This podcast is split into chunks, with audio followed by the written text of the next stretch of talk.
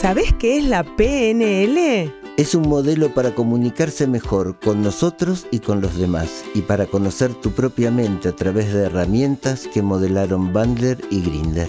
Somos Fer Cooperman y Ale Ferrari de Con Prosperidad y este es nuestro podcast para que tu inconsciente juegue en tu equipo. Buenos días, buenas tardes, buenas noches. Hola Ale, bienvenida. Un placer, Fer, hoy estando acá y grabando y aprendiendo es, es maravilloso y mágico este momento. Espero que lo sea para vos cuando lo estás escuchando en el lugar que quieras. Y esto es lo bueno de algunos los estarán escuchando mientras hace gimnasia, otros mientras utilizan el auto para transportarlos. Yo digo que aprendí muchísimo en el auto. Para mí fue la mejor escuela porque tenía mucho tiempo libre esperando a mis hijos y ahí aprendí. Así que si estás en ese lugar, eh, espero que lo estés disfrutando como nosotros al hacerlo. Sí. Hoy vamos a ver adverbios y representaciones. Sí. ¿Podrías recordar qué son los adverbios? Los adverbios son unas palabras que modifican el verbo y este, cuando a mí me decían esto en la primaria, yo decía, mira vos, pero no veía nada. Así que si por un momento nos acompañan con su imaginación, vamos a probar de irles mostrando. Cuando yo digo el león, que es un sustantivo concreto, la gente imagina un león decíamos que si decíamos no león, imaginaban el león igual, que si preguntábamos por el león, aparecía, cada vez que decimos león, aparece más o menos el mismo león. Bien. Ese león, cuando solo nombramos el sustantivo, aparece quieto, como una estatuita, como un holograma, como una foto, un dibujo. Ahora si decimos el león está caminando, lo vamos a ver en una película más o menos corta, el león caminando. Si yo digo, el león está caminando lentamente, que es un adverbio de modo, estos que terminan en mente, el león va a caminar distinto que si digo, el león está caminando alegremente. Ya lo vi sonreír. que camina distinto. O el león está caminando imponentemente. Bueno, podríamos poner infinidad de artículos de modos y cada artículo de modo que nombremos hace que el león imaginario camine de un modo diferente. Esto es lo que utilizamos cuando hacemos hipnosis ericksoniana, ¿es así? Así es, así es. Eh, una situación cualquiera tiene dos a priori, decía Kant, que son el espacio y el tiempo. Pueden tener o no más otra gente aparte de uno y se desarrolla según un modo. A veces hay cosas que queremos lograr y si especificamos el modo pueden ser más fáciles de lograr. A ver, ¿cómo es eso? Por ejemplo, suponete que una persona quiera adelgazar o quiera hacer actividad física o quiera eh, no sé, aprender algo nuevo. Bien. Y dice, uy, lo que pasa es que hacer esto lo voy a estar haciendo y me va a estar cansando y eh, voy a quedar agotado y qué sé yo. Todas esas representaciones harán que nunca jamás haga eso. 100%. Ahora, si la persona se dijera, yo quiero estar logrando esto naturalmente, descansadamente. Lo quiero estar logrando orgánicamente. Lo quiero estar logrando cómodamente.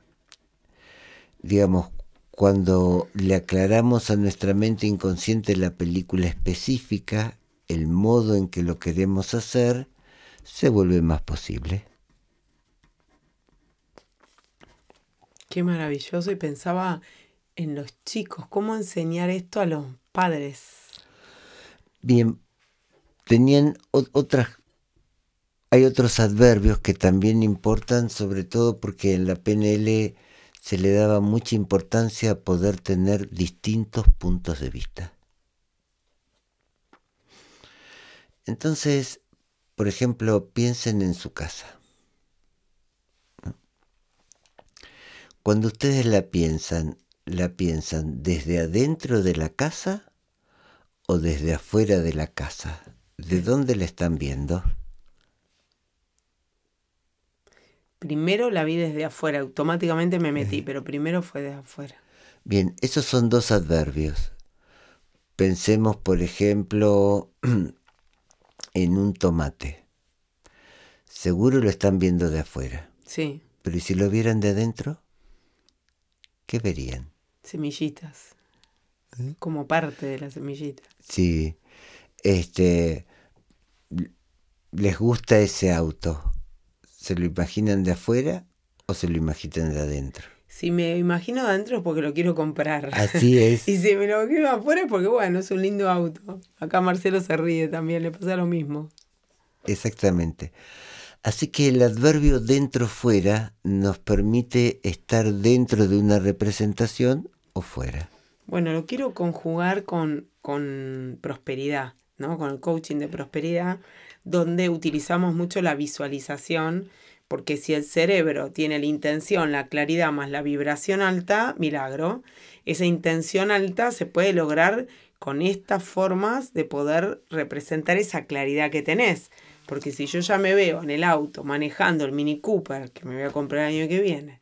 Y un Mini-Me. ¿Eh? Es un Mini-Me. ¿Por qué es un Mini? Cooperman. Ah, claro, es un mini voz, tal cual. Eh, no lo había entendido. Y, y ya me veo adentro, ya está, ya falta nada. Y ya estoy alegre porque está ahí nomás. Entonces, qué buena eh, fórmula para agregar a intención más vibración, milagro. Sí. Esos adverbios de lugar, cuando, por ejemplo, yo digo la palabra conejo, la mayoría de la gente ve un conejo. Si yo preguntara por la submodalidad, si es 2D, si es plano como una foto o, es 3D, la mayoría de la gente diría que es 2D. Porque conejo, jirafa, todos se ven como foto. Pero si uno le pregunta qué tamaño tiene, la gente pone las manos para un objeto tridimensional.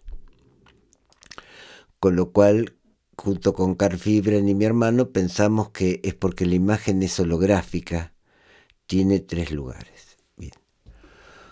Cuando una idea, una imagen es tridimensional, te permite el adverbio verlo desde arriba, el Mini Cooper.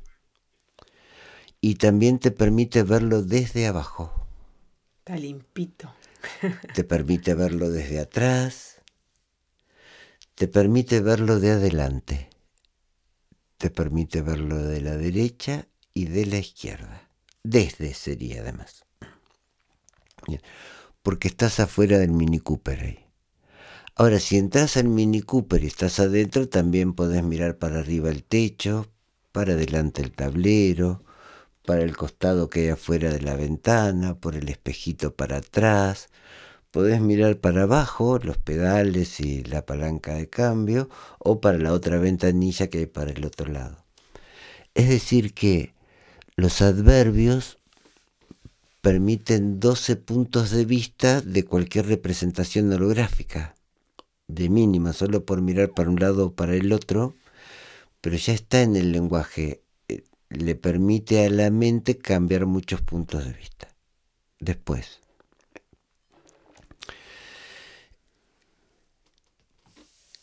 cuando lo podemos ver de afuera, eh, había un, una maestra que decía un error que era, por ejemplo, bajar para abajo, que no podías bajar para arriba. Y yo siempre le decía que podías bajar arriba de un techo. Claro. ¿Cómo te quería esa maestra? Se debe acordar de los Cooperman todavía. Entonces, bien, vos podés estar adentro de una representación, verla de afuera, entrar a otra representación y verla de afuera. El uso de esos pronombres personales se llama primera, segunda y tercera posición. Por ejemplo, estás negociando con alguien, podés ver cómo se ve esa negociación desde vos, cómo la vería un tercero desde tu derecha, desde tu izquierda, desde arriba, desde abajo, desde atrás tuyo, desde atrás de la otra persona.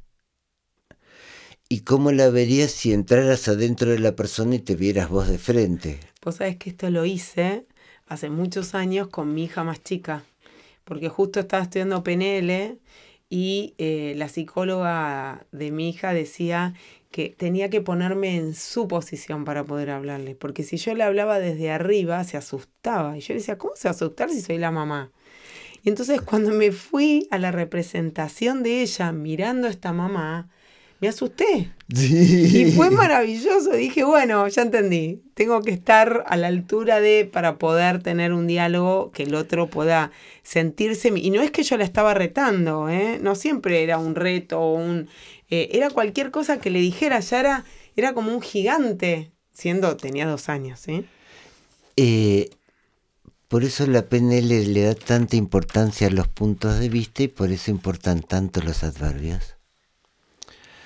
Yo creo que, por ejemplo, cuando la gente se angustia se derrumba de la boca del estómago y cuando se pone ansiosa se derrumba de la base del cuello y cuando está muy mal está derrumbada de las dos cosas.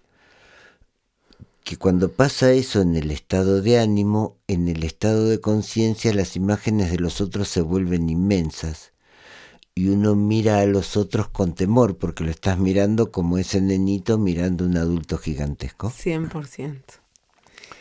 Pero bien, mirarlo de abajo también es un adverbio. Claro. Cuando podemos mirar cualquier modelo desde más puntos de vista, sabemos más de eso.